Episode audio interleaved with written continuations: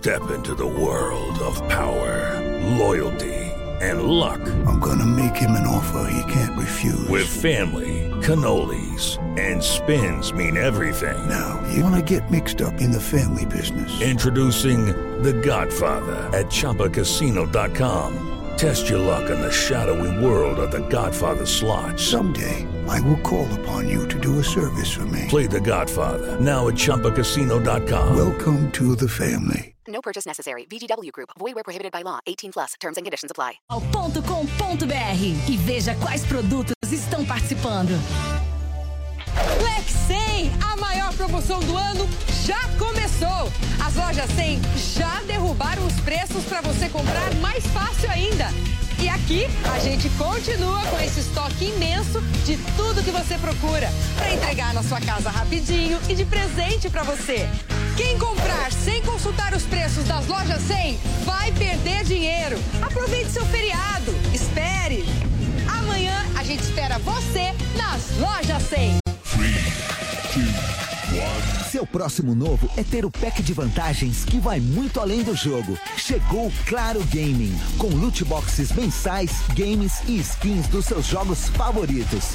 Atendimento especializado que fala a sua língua, sorteios de viagens aos maiores eventos do mundo e muito mais. Conheça todos os benefícios Powered by Gamers. Acesse clarogaming.gg e saiba mais. Claro, você merece o novo. Você pode ser avisado todas as vezes em que o seu jornal ou programa favorito da Jovem Pan começar a ser transmitido pelo YouTube. É muito fácil. Basta pesquisar pelo canal Jovem Pan News na barra de buscas do YouTube. Entre na página e clique no botão Inscrever-se no canto superior direito. Na sequência, clique no ícone do sininho. Pronto! Você vai ser avisado toda vez que uma nova transmissão começar e vai ficar ainda mais perto da Jovem Pan. Pra cima deles, entrevistas, informação de bastidores. O time de comentaristas da Jovem Pan reunido para analisar os fatos da semana. Pra cima deles. Olá, uma ótima tarde para você. Seja muito bem-vindo. Começa a partir de agora para toda a rede Jovem Pan News mais uma edição do Pra Cima deles, programa que você sabe. Todas as sextas-feiras a Jovem Pan reúne o seu time de comentaristas e traz convidados para repassar os principais assuntos da semana em revista. Hoje, feriado de 15 de novembro, um programa especial sobre as tensões em diversos países da América Latina. Para debater esses assuntos, eu trouxe aqui como nosso convidado, doutor Rubens Barbosa, embaixador em Washington durante muitos anos, diplomata, presidente do Instituto de Relações Internacionais e Comércio Exterior. Desde já agradeço a gentileza, doutor. Obrigado. Também tenho a companhia do Fábio Zanini, ele é autor do blog Saída pela Direita, foi editor e correspondente da Folha de São Paulo em Londres, na África do Sul. Tem aí uma longa temporada também em Brasília. Fábio, tudo bem? Tudo bem, obrigado pelo convite. E aqui do meu lado também, no estúdio de vidro, Nicolás José Isola, que é doutor em Ciências Sociais, colunista de opinião internacional em diversos, em diversas publicações, especialmente no diário La Nación da Argentina. Nicolás, tudo bem? Tudo bem, obrigado pelo convite.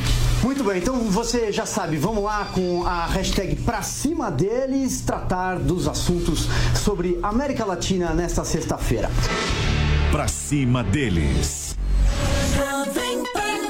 Doutor Rubens Barbosa, queria começar com o senhor e com a questão da Bolívia, que parece estar vivendo aí dias de muita tensão depois da saída, né? A, vamos usar o termo renúncia inicialmente e depois a gente vai tratar sobre golpe contra golpe e o que mais é, pode ser. A gente pode detalhar sobre esse assunto. O Evo Morales foi ao México. Uh, nessa quinta-feira, ele chegou a dizer numa entrevista: vamos voltar cedo ou tarde, quanto antes melhor, para pacificar a Bolívia. Eu acompanhei artigos, entrevistas que o senhor deu, por exemplo, uma entrevista ao jornal Folha de São Paulo, na qual é, o senhor faz ali alguma. é reticente em relação à palavra golpe e depois parece ter mudado. Na opinião do senhor, houve um golpe, um contragolpe? O que aconteceu na Bolívia? Olha, primeiro eu acho que era importante a gente uh, assinalar que esses movimentos que estão acontecendo aqui na América Latina, na Bolívia, no Chile, no Equador, uh, eles estão, na minha visão, uh, no contexto de movimentos globais que estão acontecendo no Líbano, no Iraque, uh, em Hong Kong. São movimentos que não têm uma coloração político-partidária, nem uma, uma liderança partidária. São movimentos de insatisfação popular contra qualquer governo. Governo de direita, de centro, de esquerda. São movimentos espontâneos, na maioria das vezes, com especificidades de cada país. Quer dizer, a Bolívia teve uma especificidade, o Chile teve outra, a gente pode depois discutir. Mas não são uh, fenômenos só aqui da América Latina. No caso da Bolívia, o que aconteceu foi que há, há três ou quatro anos o Evo Morales uh, conseguiu mudar a Constituição, porque a Constituição só permitia uma reeleição. Ele mudou para três, para uma terceira vez. Foi reeleito. Aí tentou mudar novamente a Constituição para ser reeleito por uma quarta vez. Aí, fez um referendo e perdeu o referendo. Aí ele, por um subterfúgio legal, ele consultou o tribunal, o, tribunal eh, constitucional lá na Bolívia eh, achou que ele, os direitos humanos dele estavam feridos porque ele não podia se apresentar pela quarta vez como candidato à eleição. Então, a coisa eh, vem errada há muito tempo. Quer dizer, quando ele se apresentou, já houve uma reação muito grande, a gente sabe, contra. Aí, na eleição, segundo uh, relatórios da OEA, eu mencionei outro dia esse, esse ponto. Quer dizer, 38% das urnas na eleição boliviana tinham mais votos do que eleitores registrados. Dizer, então, a eleição, agora de domingo passado, ela foi viciada desde o começo. Quer dizer, é, a, a, candidatura do Morales, ela não podia ter acontecido. Ela aconteceu e houve uma fraude na eleição. Isso é importante a gente dizer. Quer dizer, não, não houve, na minha visão, nesse momento, não houve um golpe no sentido que está sendo usado. Quer dizer, um golpe aqui, se fosse uh, um golpe no estilo latino-americano, os militares teriam ocupado o poder na Bolívia, como era tradicional lá, muitas vezes aconteceu isso. Eles não, não, não, não tomaram o poder. O que eles fizeram foi uma recomendação ao Morales para ele renunciar, para evitar o que está acontecendo até hoje nas ruas, porque a eleição foi fraudada. Isso é o que é uma, é uma descrição objetiva, sem viés ideológico ou político partidário, do que aconteceu. Exatamente. Quem se autoproclamou é, presidente foi a senadora Janine Agnes. É, eu vou continuar fazendo um giro aqui, passando pelo Fábio, depois pelo Nicolás, e depois a gente vai fazendo aqui um debate, uma troca de ideias. Em cima do que o doutor Rubens falou, Fábio, é, isso já não mostra, não só em relação às urnas fraudadas, a uma eleição fraudada, mas também lá atrás a tentativa do Evo Morales de um quarto mandato, de que a Bolívia já estava completamente fora do jogo democrático há muito tempo? É, eu acho que o maior culpado pela situação é o Evo Morales. O Evo Morales, ele claramente não soube a hora de parar. Ele está naquela situação daquele jogador de futebol que, que entra em decadência e já deveria ter parado há muito tempo, deveria ter parado no auge. Por quê? Porque o Evo Morales, é, nos primeiros dois mandatos dele, é, é, alguns até poderiam dizer o terceiro, eventualmente, mas enfim, o fato é, ele fez uma boa gestão econômica, a Bolívia cresceu, reduziu bastante a pobreza, ele deu uma certa estabilidade à Bolívia. A Bolívia é, sempre teve um histórico de golpes e contragolpes e presidentes que se sucediam a cada dois, três anos. O Evo Morales, durante um certo período do seu, do seu mandato, ele deu uma, uma, um cenário, uma certa estabilidade é, e uma certa, um certo, uma certa gestão econômica que, embora ele seja um dirigente de esquerda e até muito afinado aos bolivarianos em algumas situações, o fato é que é, é, os mercados e, e, os ortodoxos econômicos até tinham alguns elogios à, à, à, gestão econômica do Evo. O problema do Evo foi se agarrar ao poder, querer a qualquer custo se manter no poder, é, é, manobrar para ter um terceiro mandato, que já seria já era muito polêmico, manobrar de maneira inaceitável para um quarto mandato, rasgando e ignorando o resultado de um plebiscito e, por fim, cereja do bolo, tudo indica, é, é, é, promovendo uma eleição com várias acusações de irregularidades. Sobre a questão de ser golpe ou não ser golpe, é, eu discordo um pouquinho. Eu até acho que a palavra golpe ela é possível nesse caso, porque bem ou mal, o mandato dele ia até janeiro e ele foi interrompido por pressão dos militares. Quer dizer, o militar não sugere, né? O militar, quando sugere, ele está dando um recado. E acho até que o Evo é, é, tomou uma, uma última atitude sensata no seu governo, que foi renunciar. Quer dizer, o Evo, se tivesse se, se agarrado ao poder, talvez a guerra civil que estejamos temendo na Bolívia já estivesse acontecendo. Mas o fato é que, como eu disse, o Evo não é uma vítima desse processo, não é um anjo, é, e, talvez, na minha avaliação, ele seja o principal responsável pela situação, pela confusão que se instalou na Bolívia. Nicolás, e para você, quais as suas primeiras considerações tem, tem em cima do que a gente está tratando aqui? É, tem várias coisas interessantes do que falam eles. Uma, uma questão que eu acho relevante é que quando sai o informe da, da OEA, da Organização dos Estados Americanos, o Evo Morales não responde esse informe, né? Você, alguém fala que tem muitas irregularidades, você era o presidente oficial, de, de oficialismo, né? Você falaria, não, isso não aconteceu o Evo Morales não responde, não fez nada com esse informe. Ele fala que tem um suposto fraude e ele não fala. Hum. Primeira questão. Uma segunda questão é que depois da OEA falar isso, ele não fala eu, eu, vou, eu não vou me apresentar de novo, né? Que seria uma, uma situação, uma resposta de responsabilidade. Então, aconteceu isso, tive um fraude, eu já não preciso ser o Evo eterno, acabou o jogo. Seria uma segunda possibilidade. E uma terceira que eu acho relevante e que as pesquisas é que aquele, aquele geral da, do exército que fala para Evo e faz essa sugestão, esse geral estava afiliado ao partido do Evo. Tinha um relacionamento com o Evo muito próximo. Ele tinha defendido o Evo Morales um monte de vezes. Então, tem alguns jornalistas na Argentina se, se, se perguntando: olha, não será que Evo pediu para ele, olha, você me sugere, a gente aí faz um negócio. Isso é tudo hipótese. Mas o que é interessante é que essa sugestão veio de um cara que era muito próximo de Evo Morales, que conhecia ele de, por perto. Evo Morales tinha colocado esse, esse, esse, essa pessoa nesse lugar. Então aí tem toda uma movimentação que precisa ser pesquisada do, do, que aconteceu naquelas horas. O que eu acho que o Evo não, não, não respondeu aquele informe que era absolutamente contundente com a responsabilidade de falar eu, eu coloco minha candidatura fora do jogo. Então a, democracia boliviana, boliviana, pode continuar. Agora, nessa linha, só para continuar, eh, dentro de uma teoria conspiratória uhum. que você levantou, é muito estranho que uh, o Evo Morales tenha uh, renunciado, o vice-presidente tenha renunciado, o presidente da Câmara renunciado, o presidente do Senado renunciado, a primeira vice-presidente do Senado renunciado, todos na linha sucessória. E aí vem o general e pede para ele renunciar.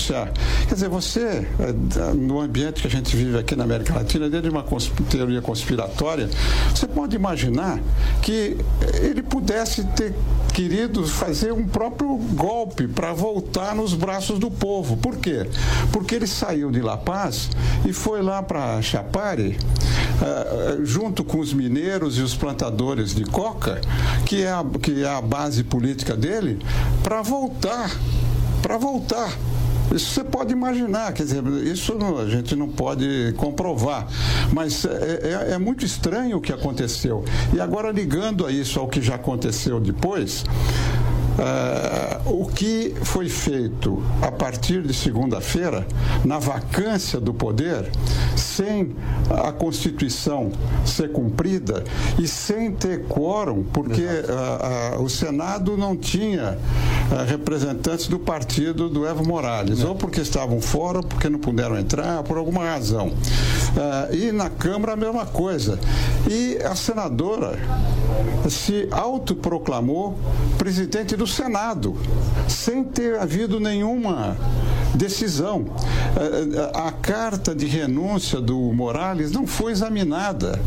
Então, quer dizer, quer dizer num primeiro momento, eu, você, eu acho que não, não houve um golpe contra por tudo isso que a gente uhum. já falou. Aliás, não foi mencionado aqui o episódio da eleição, quer dizer, na parte da tarde, ele, o Morales não tinha os votos para ganhar no primeiro turno. Aí se interrompeu por quase 24 horas a apuração e quando foi retomada com o resultado final, ele tinha 35 mil votos a mais para poder ir para o segundo turno. Já Quer apareceram, dizer, já, já apareceram de né? repente. É. Então, só para completar. Aí, a, a, o que aconteceu depois foi uma. O que está acontecendo agora é tudo uma ilegalidade, porque não houve a votação da renúncia. Não havia quórum para a senadora se eleger presidente do Senado e muito menos havia uma decisão política dos partidos e tal para que ela exercesse interinamente a presidência. Uhum. E houve também uma certa eh, precipitação de alguns países, inclusive o Brasil, de reconhecer um Exatamente. governo que é claramente ilegal. Essa era justamente a questão que eu ia colocar é, para vocês, porque alguns países, por exemplo, o Brasil, é, Estados Unidos, até por alinhamento ideológico do campo de direita contra o bolivarianismo, é, se adiantaram ao anunciar que reconheciam a Yanine Agnes, né, é, que tem até uma cena clássica dela caminhando com uma bíblia uma gigantesca em direção às portas do, do, do palácio na Bolívia, eles se adiantaram ao anunciar que reconheciam como um governo legítimo. Qual é a opinião dos senhores em relação é. a isso? Foi assodamento de alguma forma? Não, não é. É simplesmente um gesto é, ideológico, vamos dizer assim, até dentro de um campo de reconstrução do bloco é, sul-americano. Acho que o Brasil entendeu que havia um fato consumado, né? Que o, o país estava sem comando e que alguém sentou naquela cadeira e tal fato consumado. O problema, eu acho, mais grave ainda do que essa situação que já é bastante grave, é que nós precisamos, na Bolívia precisa é, urgentemente de um calendário eleitoral, que até agora não, não, não, não apareceu. É, então precisa marcar a eleição, precisa reorganizar a, a, a maneira de, de, votação, precisa, e isso é muito importante, talvez até esteja seja responsável por grande parte dessa crise. Você precisa de um tribunal eleitoral independente, porque claramente o judiciário boliviano e mais especificamente o tribunal eleitoral é, boliviano estavam no bolso do, do Evo Morales, porque ajudaram e foram cúmplices nessa, nessas irregularidades, nesses indícios fortes de fraude. Então você precisa de um calendário eleitoral dizendo, olha, daqui a dois meses no máximo, três meses que seja, teremos uma eleição, teremos no, uma nova organização, uma nova justiça eleitoral. É, é, isso eu acho que é fundamental. E os sinais iniciais eu não tenho visto com relação a isso. E para você? Que, não, adicionando o que falava Fábio, é que justamente por isso é difícil entender por que Evo Morales não saiu para dizer, ok, acabou esse meu último mandado. E em, em janeiro a democracia boliviana continua, porque era muito simples não, não fazer toda essa bagunça que foi feita. O Evo Morales falava, eu, eu não continuo na cadeira, e em janeiro acabava o mandato dele. E aí uma eleição havia. Ele podia Será ser... que aí não recaímos justamente no ponto que o Dr. Rubens falou, do, Rubens, do, do Evo Morales querer retornar à Bolívia depois pelos braços do povo, tanto que eu citei agora há pouco uma declaração dele nessa quinta-feira dizendo: Eu quero voltar o quanto antes para pacificar a Bolívia. Né? Vocês não acham que pode Lembra ter Lembra um pouco um certo ex-presidente brasileiro que acaba de sair da cadeia e que quer pacificar o Brasil, coisa que não é possível. Ah, lembra o Jânio Quadros também, né? Que é. queria voltar no Brasil. Mas nunca deu certo essas coisas, né? O Jânio não deu certo. É. Eu, acho que, a Bolívia, vai, eu acho que a Bolívia se pacificava. Se Evo Morales falava, acabou, em janeiro acaba meu mandado, ah. as, as, a, a, população estava na rua a causa disso, de um quarto mandado. Se ele não fazia isso, tudo bem. Mas, mas a situação na Bolívia eu acho que é muito mais complexa, não é só uma questão política. Você tem uma grande diferença entre La Paz, o, o, o altiplano, e eh, Santa Cruz, na fronteira do Brasil. Quer dizer, eh, eu conversei com algumas pessoas que conhecem bem a situação lá na Bolívia e me dizem que é, é muito difícil a reconciliação, porque a, a, essa região mais próxima do Brasil é a região mais rica uh, e mais desenvolvida. E as manifestações lá são muito grandes, algumas até pela independência dessa região de Santa Cruz em relação a La Paz. Então, a pacificação lá na Bolívia passa por um entendimento nacional. E, e, como o Fábio mencionou, dizer, essa questão da eleição é muito importante, porque tem que definir algumas regras. Quer dizer, o partido, o MAS, o partido do Evo Morales, tem que da eleição. Exato. Vocês Ah, acreditam na se, possibilidade se, de um o- se o boicote? Morales vai participar ou não? Mas é o Movimento para o Socialismo, é, é o nome do partido. É, é- é outra história. Eu acho que pelo que aconteceu, ele não deveria participar, porque ele não tem, ele estava saindo de de- do, do terceiro mandato e tal, mas o partido dele deve participar junto com todos os outros partidos. Isso teria que ser feito rapidamente. Agora, o que nós estamos vendo até hoje, agora à tarde mesmo, a gente viu ah, manifestações muito violentas em La Paz e em outras cidades da Bolívia. A imprensa não está cobrindo muito isso aqui, mas há, uma, uma- manifestações por toda parte e, e estimulada mais violentamente pelo pessoal do Evo Morales, do partido da- da- é dos grupos que, que o apoiam. Que essa aí é uma coisa complexa, porque o Morales já saiu para a, a dizer três vezes, eu acho, meu pecado foi ser indígena, né? Então aí esse é um negócio que você está colocando a polarização na popula- população, naquilo que falava o embaixador. Você tem uma tem duas populações em, em Bolívia, uma, uma briga absurda entre a, a Santa Cruz e você quiser ir a paz, digamos. Tem, tem- então aí o presidente, o Evo Morales teria que ter pacificado, tentando assim. É, Então, ninguém eu- pode pensar que era- o pecado foi ser indígena depois de 14 anos. É, eu, eu acho que aí é a velha vitimização da esquerda, né? Ah, eu, me perseguem porque eu sou pobre, me perseguem porque eu sou negro, me perseguem porque eu sou homossexual, porque eu sou indígena. Aí é um pouco a estratégia clássica é, da, da esquerda de se, vi- de se vitimizar, né? Na, a Bolívia, se é que dá pra gente dizer sorte nesse momento para a Bolívia, mas o fato é que existe ali um- uma, uma, uma certa sorte, porque o candidato que o Evo supostamente derrotou né, nessa, nessa eleição fraudulenta, o, o opositor dele, o Carlos Mesa, ele é um moderado. né? Ele é um. Ele, é um ele, ele está cercado, claro que no, no entorno dele tem alguns radicais é, de direita, alguns radicais contrários ao Evo, mas ele pessoalmente é um ex-presidente, inclusive, ele é um centrista, ele é um moderado. Então, se houvesse uma eleição, é, possivelmente ele teria uma grande possibilidade de ganhar essa nova eleição. É, talvez fosse uma, um, um caminho, porque o que precisa a Bolívia precisa nesse momento é de moderação, de algum centrismo, mas também concordo com o embaixador quando diz que o partido do Evo deveria ser autorizado a participar. Isso seria muito grave, né? Você barrar o partido do Evo. E acho que o partido do Evo deveria participar também. Talvez eles não queiram, mas também seria um sinal muito ruim se não quisesse, né? Eu acho que a eleição é o caminho para tentar resolver isso. né? E aí parece existir ter uma estratégia do Evo de, de fazer o vazio, né? De tirar todo o pessoal, do, do, os senadores, os deputados. Então, aí tem uma, um, um, assunto que a gente não sabe se o Evo está fazendo política com esse vaciamento de poder e falando, cara, você não consegue movimentar a Bolívia sem mim. Então vão precisar eu voltar. Que é um negócio que a gente conhecemos muito bem. O peronismo, o Perón foi para a Espanha no ano 55 e voltou no ano 73 com glória. Por quê? Porque a, a bagunça era total e o único pacificador é aquele caudilho que ia conseguir que as massas ficaram tranquilas. Então é um negócio que a América Latina conhece bem. Esse negócio de- do exílio para voltar com glória. o, o que vai ser importante a gente acompanhar também é ver a posição da presidente de fato lá da Bolívia, que ela, ela pode querer ser candidata.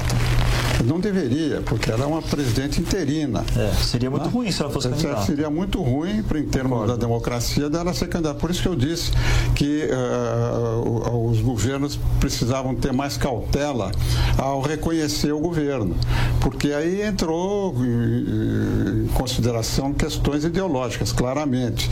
Mas eh, e se ela quiser ser candidata? Vai radicalizar ainda mais. E você tem ah, essa, as notícias de hoje não são muito boas. Quer dizer, a, a nova presidente já nomeou um gabinete, mudou a cúpula militar, está ah, pedindo para os embaixadores no exterior que foram nomeados pelo Evo para que eles renunciem. Dois já disseram que não vão renunciar. Como é que eles vão ficar? e ela reconheceu o governo de fato da Venezuela. Quer dizer, então a, a, a tintura ideológica lá ficou muito forte no, no segundo dia de mandato. Quer dizer, isso também não contribui para acalmar os ânimos dos opositores, que vão perceber que vai continuar a perseguição agora, como eles alegaram que houve mortes que houve, é, do, do, pessoal da, do Morales, que vão, vão achar que isso vai continuar. Quer dizer, para a democracia uh, boliviana, a, ele, a fixação da eleição, os candidatos, inclusive o Carlos Mesa, que deve ser um dos candidatos, ela não ser candidata, isso tudo vai influir nas decisões das próximas semanas. Diga. De fato, nessa linha, eu acho que eh, esse personagem, esse personagem Camacho que saiu, saiu no, eh, é uma personagem que tirou o rol principal que era do Messa, né? Então, a, a gente Ele precisa ofuscou mesmo, é exatamente, é precisa o papel institucional de um candidato, Isso. de um Messa e não desses, desses outros caudilhos regionais que movimentam a oposição, mas que só estão procurando aí. Então, o negócio de Camacho ir para para a posse hum. da nova presidenta e, e ficar ali dá uma impressão que não é legal, porque precisamos de uma Bolívia institucionalizada que volte para os partidos, Sim. como você, como o senador o o embaixador falou, voltar para, para, para que o MAS se apresente e seja uma vida normal. Sim, sim o Evo eterno, mas uma vida normal institucional dos partidos que representam o povo. Para a gente amarrar então a questão Bolívia nesse bloco, uh, um retorno neste momento ou nos próximos dias do Evo Morales do México para a Bolívia, num cenário no qual vocês deixaram claro aqui que o calendário eleitoral não, é, não está claro, não está definido que a presidente em exercício interina, autoproclamada, né, Yanine Anhes, tende a adotar uma posição, para usar a expressão que o Dr. Rubens usou, de tinturas opostas à própria, à própria, o próprio campo ideológico do, do Evo Morales. Até que ponto um retorno dele não poderia agravar ainda mais a atenção, é, a atenção social que já contabiliza aí, por exemplo, mais de uma dezena de mortos? É, seria jogar gasolina na fogueira, né? Acho que tudo que a Bolívia não precisa nesse momento é o retorno do Evo. O do Evo tensionaria muito a situação, porque ele voltaria para retomar o poder, para é, é, unificar essa base social que ele ainda tem muito forte, especialmente no altiplano, ali nos arredores de, de, de La Paz e também em Cochabamba, que é o reduto dele. Seria muito grave o retorno dele. É, tendo a achar que essa hipótese não é muito forte. Eu acho que é, é, seria inclusive um problema que ele criaria com os países, com o México que lhe deu asilo, com outros países que. Porque houve uma operação internacional para retirá-lo. Né? O, o, avião pousou no Paraguai, depois o Brasil liberou espaço aéreo, o Peru, o México deu, deu, deu asilo. Então, acho que ele ficaria meio queimado regionalmente. Não dá para descartar. É. Mas se ele voltar, é o pior cenário. E tem uma pegadinha bem populista no Evo, né? que desde México ele falou: eh, Eu estou ouvindo o povo boliviano, se for preciso, posso voltar. Mas você não viu o referendo? Tem um plebiscito que foi feito, você não cumpriu, foi o Tribunal Constitucional. Mas você já agora vai ouvir o povo? Era antes, né? É. Não, a volta dele só existe no contexto de um golpe. Aí sim. Porque se houver a divisão das Forças Armadas, aí ele, ele se ele voltar, é para ocupar a presidência num golpe de Estado. Não tem outra hipótese. Ele não vai ser candidato, ganhar a eleição, ele perdeu a eleição. Então, agora, eh, a gente não discutiu, a gente está discutindo esse tempo todo e não falamos do Brasil. Uhum. É importante a gente. Por que, que a gente está discutindo a Bolívia? Posso deixar para o próximo bloco, doutor Rubens? Só porque eu preciso fazer uma janela comercial e depois a gente vai falar do Brasil, da relação dos países vizinhos e também, evidentemente, de tensões em outros países, como, por exemplo, o Chile. Então, vamos lá vamos fazer uma janela comercial e a gente volta em três minutinhos. Pra cima deles. Pra cima deles. Jovem Pan. Capelete em brodo, creme de milho, caldo verde, sopa de mandioquinha, de palmito, de feijão. Hum, dentro do pão italiano? Melhor ainda, tudo bem quentinho, como esta novidade do Bar do Nico. Venha aproveitar o que o inverno tem de melhor. Isso sem contar a tradicional feijoada, servida às quartas-feiras e aos sábados. bardonico.com.br, no charmoso bairro do Ipiranga. A Isinvest precisa te contar uma coisa. Poupança não é investimento Investir é fazer seu dinheiro virar mais dinheiro. E na Easy Invest você faz isso de um jeito rápido, fácil e seguro. Com apenas 30 reais, você já começa a investir no Tesouro Direto. Milhares de pessoas já descobriram isso e estão fazendo mais do próprio dinheiro. Seja uma delas. Acesse invistasseudinheiro.com.br.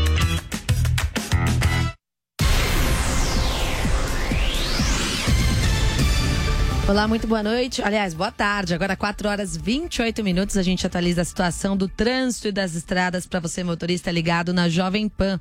Situação bem tranquila nessa sexta-feira. Vale lembrar que hoje o rodízio de veículos na capital paulista está suspenso por causa do feriado de proclamação da República. Neste momento, apenas um quilômetro de lentidão em São Paulo, ali na Avenida Marquês do São Vicente, na região da Barra Funda, no sentido Lapa, desde ali da José Vieira de Mesquita até a Pedro Coraza portanto, um quilômetro de lentidão apenas na Avenida Marquês de São Vicente, na região da Barra Funda, no sentido da Lapa.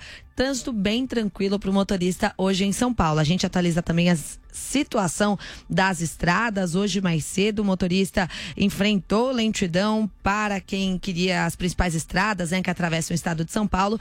Encontraram pistas escorregadias por causa da chuva e também lentidão em algumas das principais vias. Cerca de 2 milhões de veículos deixaram a capital paulista, Grande São Paulo, com destino ao interior e ao litoral.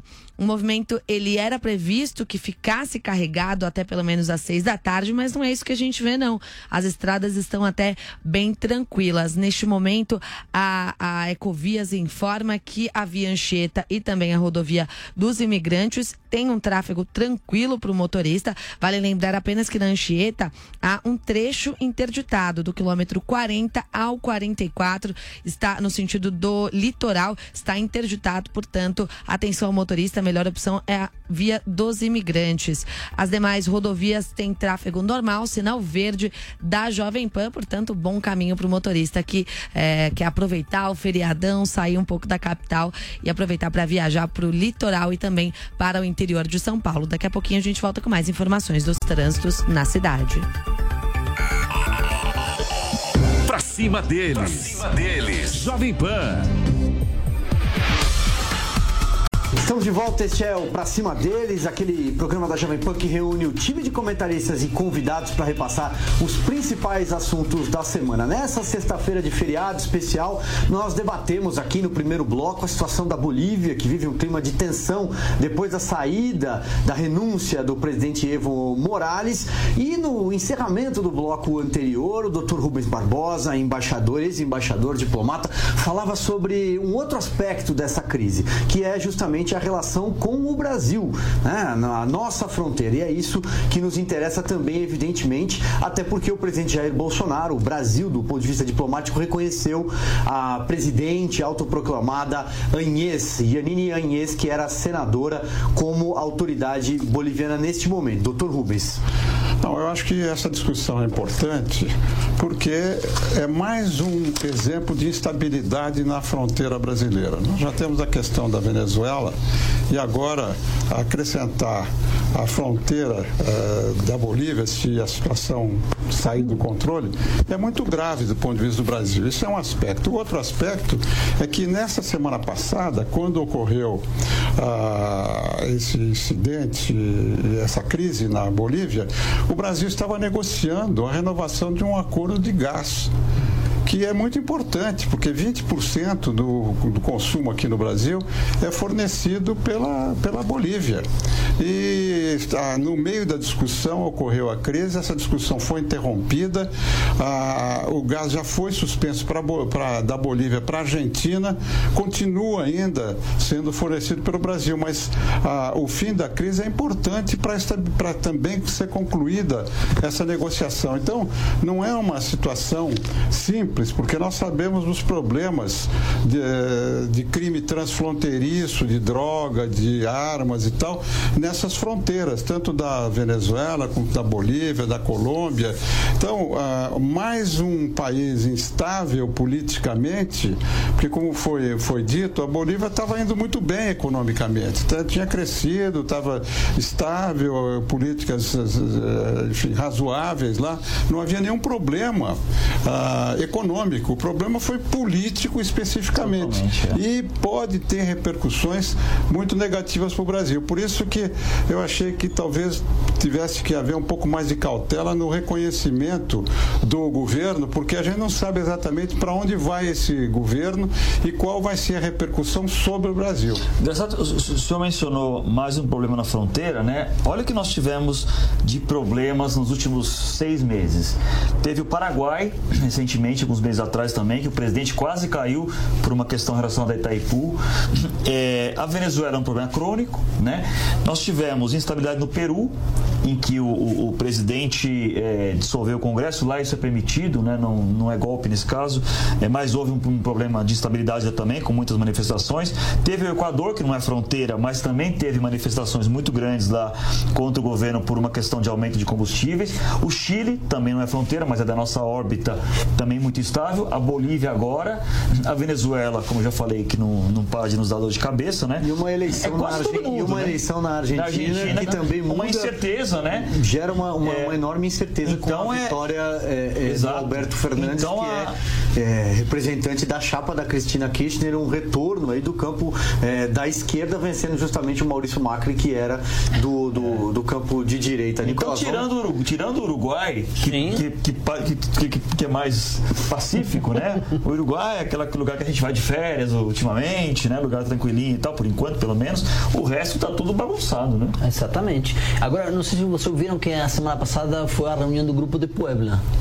O Grupo de Puebla é um grupo progressista que está liderado por Alberto Fernandes, onde foi a Dilma Rousseff, é, e onde foi muito importante falar de Lula, da liberdade dele. Então, o Alberto Fernandes agora está, ele está tentando é, reunir o progressismo de esquerda latino-americano e ter uma certa relevância. Só que é o Evo caiu, ele todo, o tempo todo fala da, da, da, do ruim que é a justiça brasileira a causa do, de, do Lula preso.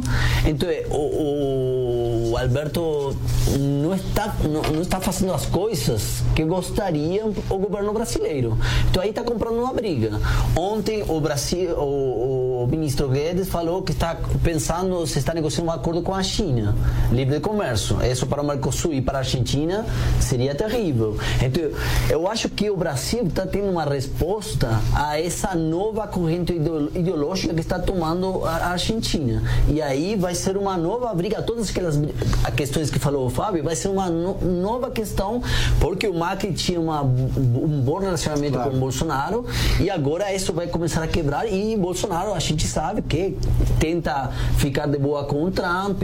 Então aí em, alguns momentos vai dar briga. Só um detalhe, na questão da Argentina, é, comenta-se que a possibilidade não é pequena do Lula Sim, dele ir, ir a posse. Ir a posse. Imagina como isso Ele vai ser encarado. Justiça, né? Como isso vai ser encarado pelo Bolsonaro. É uma provocação, evidentemente. Se Lula for a posse, é uma provocação. Eu escrevi, é, é. Então, é, é, realmente, a relação Brasil-Argentina pode piorar muito nos próximos eu... Não, não, não, tirando do retrovisor que a Argentina é um dos principais parceiros Sim, comerciais exato. do Brasil. É, que pode sair muito caro esse negócio ideológico para os argentinos, que já estamos numa crise Exato. terrível. Então essa essa brigadinha de esquerda direita pode ser pior, pode piorar a situação econômica que já é muito ruim da Argentina.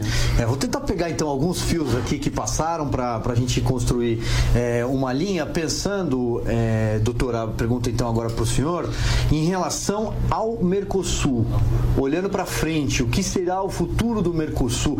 O Mercosul ainda faz sentido do ponto de vista de bloco comercial, ainda mais agora com cenários distintos nos seus principais representantes. Estamos falando aqui, por exemplo, de Brasil, de Argentina. Olha, eu, eu tendo a discordar um pouco do que foi dito aqui. Nós não temos uma crise entre Brasil e Argentina. Nós temos uma escalada verbal, ideológica dos dois lados, com provocações dos dois lados. A situação na Argentina é tão crítica que eu, eu não tenho nenhuma informação, mas enfim, conversando com algumas pessoas e sentindo um pouco, eu acho que do ponto de vista do novo governo argentino, a gente não conhece ainda os ministros, não tem linha política, linha econômica, a gente não sabe. Mas eu acho muito difícil que o novo governo argentino uh, entre numa, numa linha de confrontação com o Brasil Porque, como foi dito aqui, a, o Brasil é um mercado importantíssimo para a Argentina, em primeiro lugar. Segundo, a primeira negociação da Argentina vai ser com o Fundo Monetário para fazer o rescalonamento da dívida e talvez algum dinheiro novo. Então, a, a, a, a, posição do Fernandes é muito limitada. Ele não tem muita maneira de avançar numa política uh, heterodoxa, de grandes uh, restrições e protecionismo, porque o Fundo Monetário não vai deixar. E ele precisa do dinheiro do fundo. Em relação ao Mercosul, eu acho também que está sendo dito muita coisa por aí sem as pessoas conhecerem como é que funciona o Tratado de Assunção. Ninguém leu o Tratado de Assunção que criou o Mercosul. Quer dizer, para você fazer um acordo com, com, com a China, eu ontem mesmo já uh, esclareci isso, quer e o Guedes já voltou atrás. Eles, eles estão usando essa expressão acordo de livre comércio de uma maneira muito livre. Falaram com os Estados Unidos, falaram agora com a China. Não existe essa ideia. Porque um acordo de livre comércio leva anos para fazer e não tem condições nem na China nem nos Estados Unidos para negociar com o Brasil. O que nós estamos querendo, eu acho correto, é ampliar a relação comercial entre o, Brasil e a China, entre Brasil e os Estados Unidos. Agora, para você fazer um acordo de livre comércio com qualquer país, ah, para você, como já foi dito aqui, sair do Mercosul ou suspender a Argentina ou não sei o quê, isso aí exige toda uma tramitação legal. O Brasil nunca ah, renegou nenhum acordo internacional. Nós não vamos renegar esse acordo ah, de Assunção, o Tratado de Assunção que criou o Mercosul há quase 30 anos. Então, em relação ao Mercosul, o futuro é difícil. Nós vamos ter que acertar aí os ponteiros com o novo governo da Argentina. E ontem, essa semana mesmo, o secretário de Comércio Exterior declarou que a posição do Brasil em termos de abertura é inabalável, foi a palavra que ele usou. Então, o Brasil vai continuar nesse processo de abertura, mas eu acho que vai ter uh, alguma cautela ah, para não quebrar o que a, a, gente chamava alguns anos atrás da paciência estratégica em relação à Argentina. Se isso se quebrar, aí sim a gente pode ter alguma crise. Mas eu, eu acho que os interesses do Brasil na Argentina, onde é que a gente vai exportar automóveis se não for para a Argentina? Quebra a indústria automobilística aqui no Brasil. E a Argentina, onde é que vai arranjar mercado uh, que ela precisa para ter um mínimo de divisas em internas para equilibrar a economia. Agora, Brasil. É, é, uma situação inusitada, né, embaixador? Dois sócios que não se falam e que ficam se xingando, né? É como, é como você ser sócio de um Mas restaurante. Isso é, isso é antes da eleição. Vamos ver depois da eleição. Olha, como é que eu acho que vai não, piorar, viu? O Bolsonaro falou, os argentinos votaram errado. Falou claro. E o Alberto Fernandes está falando Lula que venha para a posse. No dia que o Alberto então, Fernandes ganhou a eleição, ele fez assim, ó.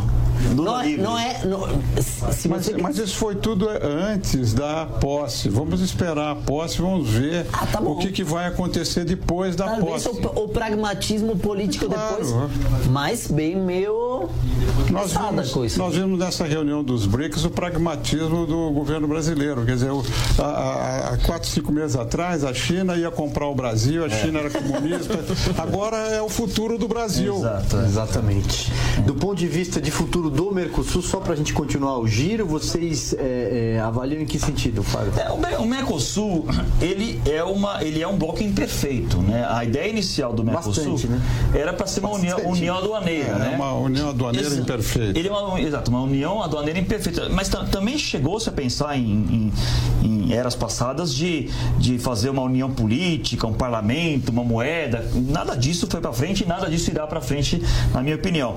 O que, que o Mercosul deveria, deveria ser, eu acho? Uma zona de livre comércio, ponto. Né? Você, você é, é, eu acho que talvez quando se pensou no Mercosul é, é, como um bloco mais coeso, houve uma ambição talvez desmedida, um otimismo exagerado de que os países se alinhariam. Houve até, talvez momentos, esse... mais, houve até momentos lunáticos de se falar numa moeda única. Exato. O próprio Paulo Guedes falou isso recentemente. É uma coisa que vai acontecer no, no futuro, no, no, no, longo e médio prazo, certamente não. Eu acho que nem no. Enfim, o, o fato é que é, é, talvez o Mercosul, se desde o começo fosse uma coisa menos ambiciosa, talvez tivesse dado menos problema. Né? É Diga. Nicolas. Eu acho que tem que tirar os telefones da mesa, né? O problema é o, problema, tweet. exatamente. Não, hoje tem que tirar os twitters, o, o, o Exatamente. smartphone da mesa. Ou seja, tem que parar de declarar e tomar café, entende? Porque eu acho que concordo com o embaixador. No café a gente vai entender, a gente precisa carro, você precisa indústria, entende? Aí a negociação é claro que a gente precisa. Só que começa essa escalada assim, ideológica de, de, de a justiça brasileira é uma porqueria, fala o Fernan- o Fernandes. Por que o Alberto Fernandes ganhou a eleição? O Macri, o governo Macri foi muito ruim, não conseguiu é, é, realizar as medidas econômicas, Olha, aí abre- assim. E me explica, o que, que acontece com a Argentina que vai e vem e vai? É, tem um, somos adolescentes, socialmente adolescentes. Olha, o Fernandes ganhou. Em primeiro lugar, porque ele unificou todo o peronismo. O peronismo estava dividido e ele conseguiu pactar com as diferentes fações, o kirchnerismo mais duro e o peronismo mais leve, se você quiser, e conseguiu reunir tudo, toda essa, essa plateia. Do outro lado, a crise é brutal. A gente está com uma inflação de 50%, 60% anual. O ano passado e esse ano. É absurdo. Para você ficou muito barato ir para lá. É, e o que muitos pensamos é que é incrível que Macri tenha 40% dos votos nessa crise tão brutal. Tem, por exemplo, as tarifas de eletricidade que aumentaram 2.000% n- nesses quatro anos. Então, é- mas tudo isso também foi consequência do kirchnerismo anterior, né? Que as tarifas estavam totalmente eh, subvencionadas pelo Estado, etc, etc. Agora, ligando o bloco anterior da Bolívia com a Argentina, é super interessante que a votação seja, ah, tenha sido 48% para Fernandes e 40% para Macri, porque já sabemos no que acontece na América Latina quando uma parte, quando uma porção tem os 60%.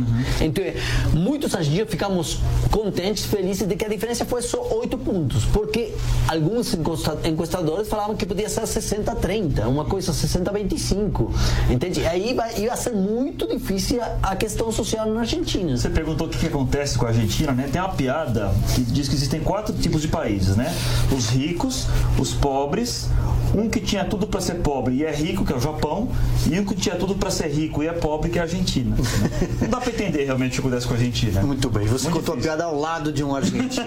Adorei. Momento, momento de descontração aqui do nosso pra cima deles. Mas voltando à questão da tensão, é, o Fábio agora há pouco citou, por exemplo, a Venezuela, né? Como uma, um mal crônico, um problema crônico, foi a expressão que ele adotou. E conforme os dias vão passando, muita gente vai ficando cada vez mais desesperançosa de que a situação da Venezuela vá terminar em algum momento e vá terminar bem.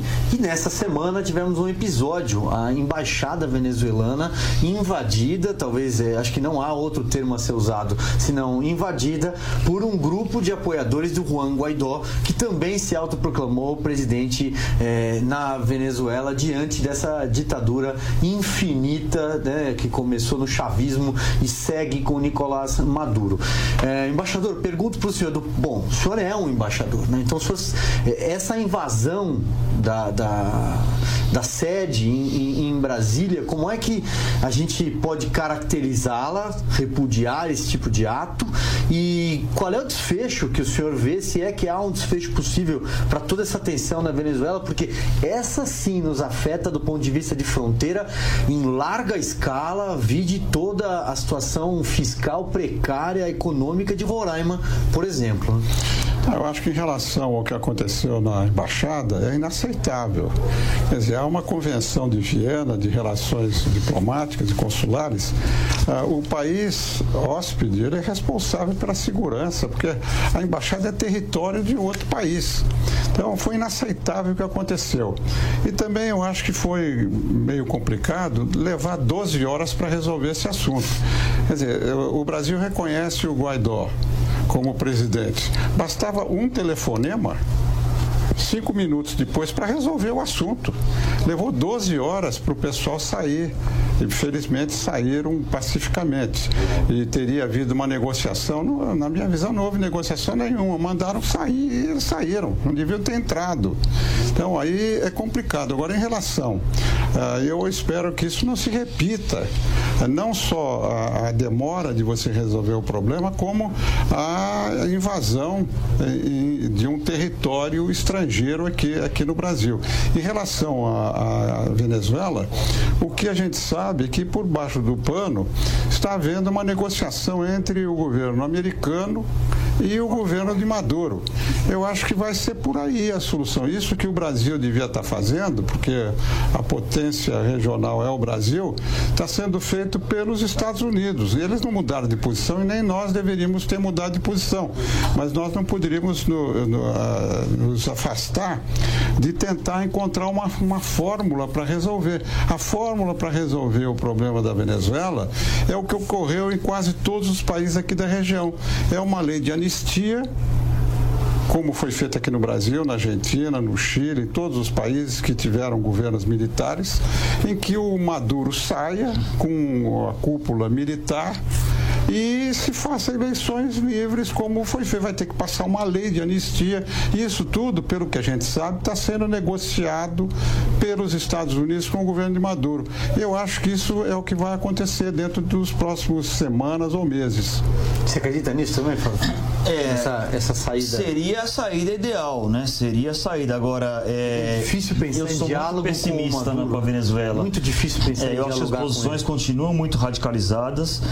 É, é, a crise econômica é um, é um, um, um cenário, é um contexto que torna tudo muito mais dramático. Eu acho que é por isso que vai haver a negociação política. É, mas tá há quantos anos nós já estamos esperando? Não, uma, essa, uma metade, metade, da população não. venezuelana hoje vive na linha de pobreza. Sim, sim, né? sim. mas essa falta, negociação com os americanos é dos últimos três, quatro é. meses, é recente. É. é. É, a saída. A saída ideal seria essa, uma saída, uma solução negociada com novas eleições. Mas é, pelo menos é, pelas declarações que eu tenho visto aí do, do, do, ditador Nicolás Maduro, não me parece muito afeito, muito disposto a abrir mão do poder, mas tomara que. que, que e, na, e, a figura do Juan Guaidó, vocês enxergam nele ali o, o, futuro líder, o possível líder? Tem também o Leopoldo Lopes, né, que Sim, é. foi preso, né? É, quem se opõe à ditadura do Maduro termina preso. É, vocês enxergam nele, né, no Guaidó, a figura desse futuro líder? Pode ser, país? mas o Guaidó também é uma figura que polariza demais, né? Eu acho que se houvesse uma saída negociada, certamente o Maduro exigiria que não fosse Guaidó, que fosse uma outra figura, um, alguém mais de centro, não sei. É, é, o Guaidó é um político habilidoso, né? Que, que também tem tentado moderar suas declarações em algumas situações.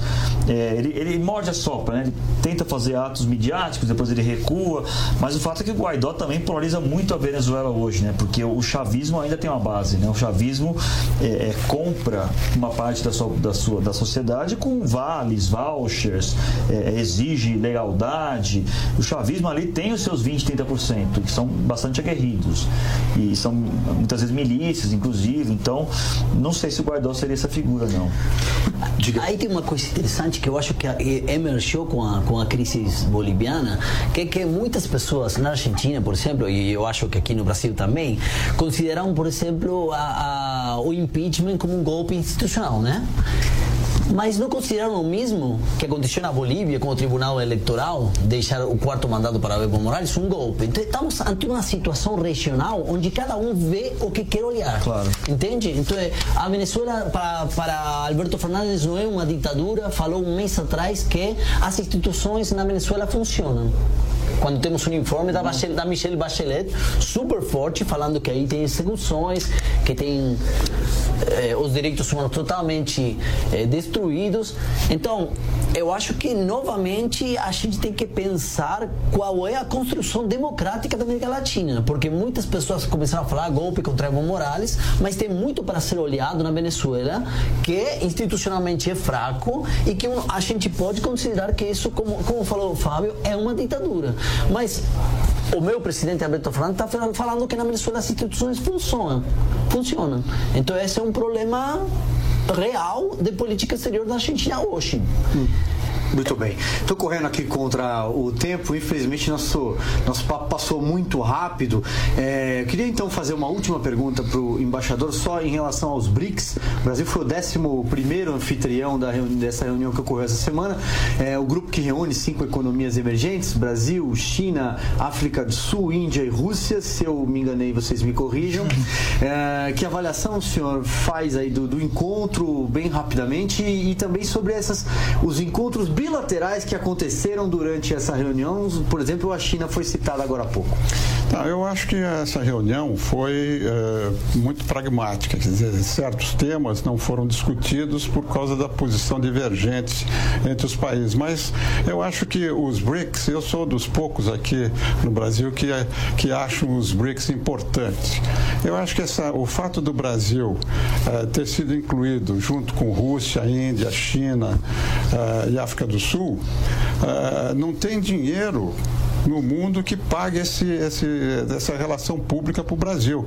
Desde 2001, quando se fala em grandes países, se juntam esses cinco países.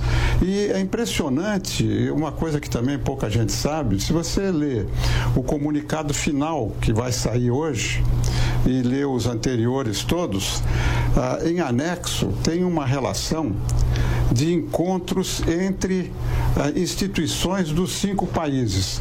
O ano passado, esse ano, 2019, teve mais de 100 encontros. Eu acho que o Brasil não tem nenhum outro país que tenha tido tantos encontros bilaterais dentro da sociedade civil, dos uhum. outros organismos, eh, Banco Central, enfim, uma série de encontros. E isso gradualmente vai colocar eh, esses países mais conhecidos, porque é, nós não conhecemos a Índia, ainda não conhece o Brasil, nem a África do Sul. É um processo longo, mas eu acho que a médio prazo, para o Brasil, os BRICS será um grande instrumento de política externa. Hoje foi feito o que foi possível. Tem uma declaração que acomoda o interesse de todo mundo e o mais importante foram essas reuniões bilaterais em que os interesses comerciais, econômicos, de investimento foram promovidos. Eu acho que foi positiva a reunião. Muito bem. Doutor Rubens Barbosa, embaixador, muito obrigado pela gentileza mais uma vez ter comparecido aqui ao estúdio de vídeo da Jovem Pan. Obrigado. Meus colegas Fábio Zanini, Nicolás Sola, sejam sempre bem-vindos, portas abertas aqui, muito obrigado. Obrigado. E muito obrigado a você pela sua companhia, pela sua audiência. Um ótimo restinho de feriado para você. Sexta-feira que vem estamos de volta. Até lá.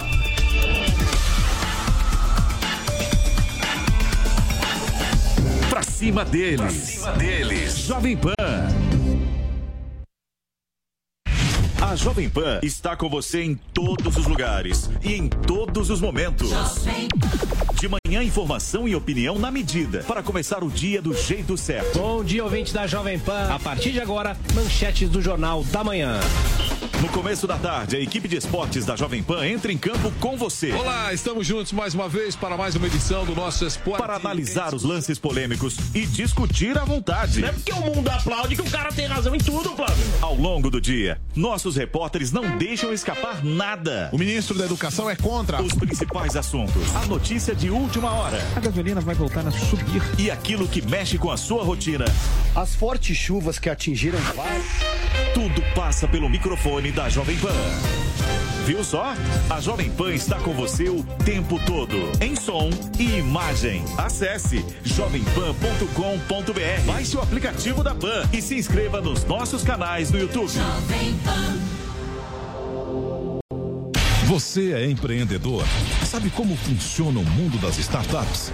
A Jovem Pan e a Tabasco Filmes apresentam O Anjo Investidor. Pela primeira vez no Brasil, em jogo, um fundo de investimentos no valor de 5 milhões de reais. João Kepler, eleito o melhor investidor anjo do país por três anos consecutivos, traz 13 startups nesta primeira temporada. Muita emoção, desafio e superação. E é claro, dinheiro. O Anjo Investidor. Assista em youtube.com barra O Anjo Investidor. Você não pode perder.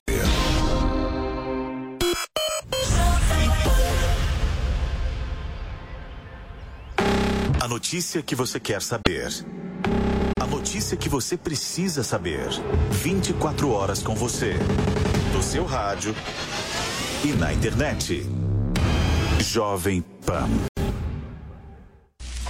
100 anos atrás, um barman de Florença, na Itália, criou um coquetel à base de gin, vermute e campari, a pedido de um conde. Em homenagem a esse feito histórico da mixologia, criamos o Clube do Negroni, uma reserva especial do seu coquetel envelhecido em barris de bálsamo e aguardando a sua visita para apreciá-lo em nosso bar. Isola Bar. Reserve já o seu barril. Telefone 3167 4004 e 3885 4004. Aqui na Jovem Pan, o compromisso é com notícia. Boa tarde, Denise. Boa tarde a todos que acompanham aqui o Jornal Jovem Pan. Bom, e hoje, como eu já falava, nós tivemos um movimento bastante. Especialistas em esportes eletrônicos. O secretário de governo da cidade de São Paulo, Mauro. Acompanhe o Jornal Jovem Pan de segunda a sexta-feira, das 14 às 15 horas, nos canais do YouTube, Facebook da Jovem Pan News.